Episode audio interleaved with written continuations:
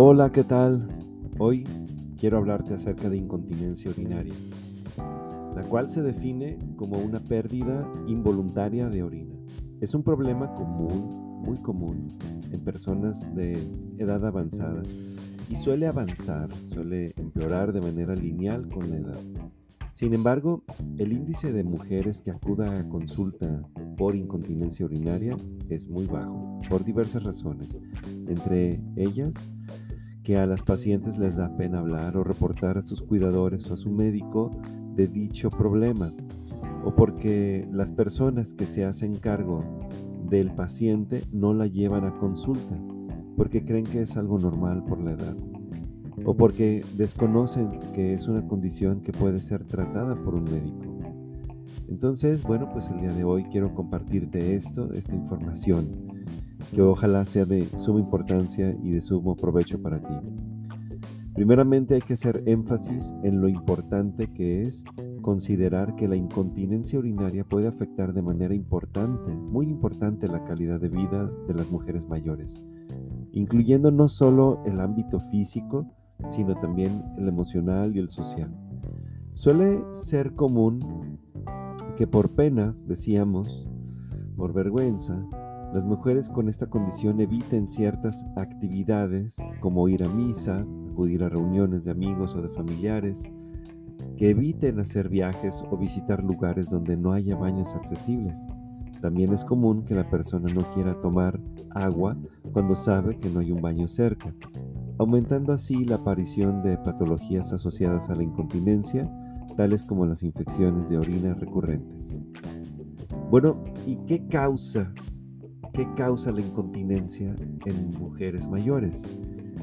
La continencia de la vejiga, es decir, la capacidad de contener la orina, se logra gracias a la acción del suelo pélvico, la vejiga y la uretra, que es el conducto por donde se expulsa la orina. Cualquiera de estos que falle suele causar incontinencia urinaria. La vejiga envejece con la edad también, al igual que la uretra. Y además, algunos factores durante la vida de las mujeres pueden incrementar el riesgo de padecer incontinencia urinaria.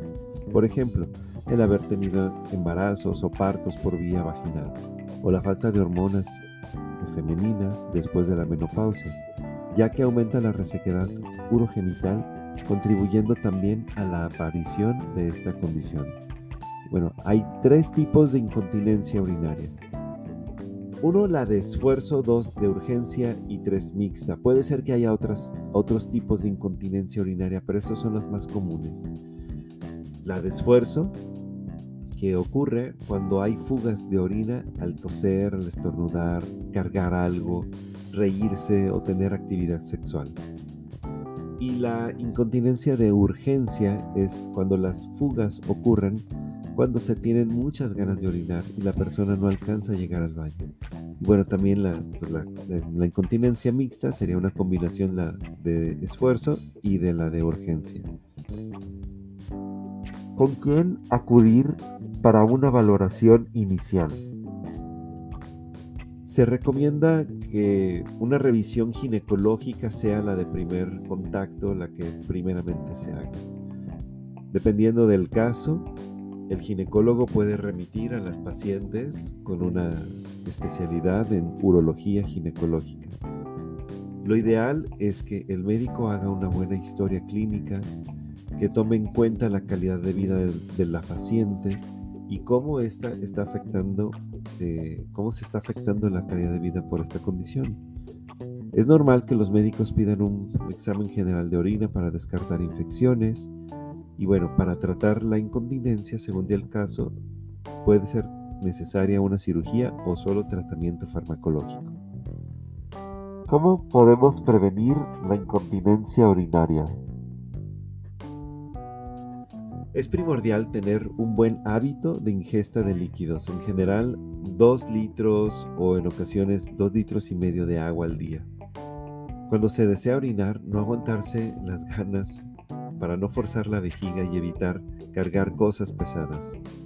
También se pueden hacer algunos ejercicios de Kegel para fortalecer el, el suelo pélvico y estos consisten en apretar el área genital como si quisiéramos detener la micción durante 3 segundos, en series de 10 repeticiones, en la mañana, al mediodía y por la noche.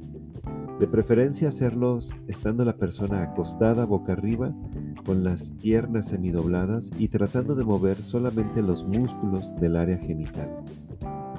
Para concluir, bueno, pues es importante que tanto los cuidadores como las mujeres mayores que padecen de incontinencia urinaria recuerden que no es normal padecerla y que es una condición que puede ser tratada médicamente. No tener miedo a ir a la consulta ya que la calidad de vida puede mejorar mucho. Al contrario, dejarla pasar puede dar lugar a que la mujer deba de usar de manera permanente un pañal lo cual ya sabemos que atraen infecciones en la piel, infecciones vaginales o del sistema urinario. Además puede ocasionar un deterioro cognitivo debido a la recurrencia de las infecciones. Obviamente sin considerar las afectaciones que tiene sobre el estado emocional de la mujer y su ámbito social. Cualquier otra información, te invito a que visites nuestra revista www.envejecer.com yo soy Juan Pablo Ledesma Hayer, médico internista y geriatra. Te saludo desde Guadalajara, Jalisco, México, hablando sobre geriatría y gerontología, tocando temas importantes para prevenir las complicaciones asociadas a la edad. Espero que te haya gustado esta grabación y compártela. Buen día.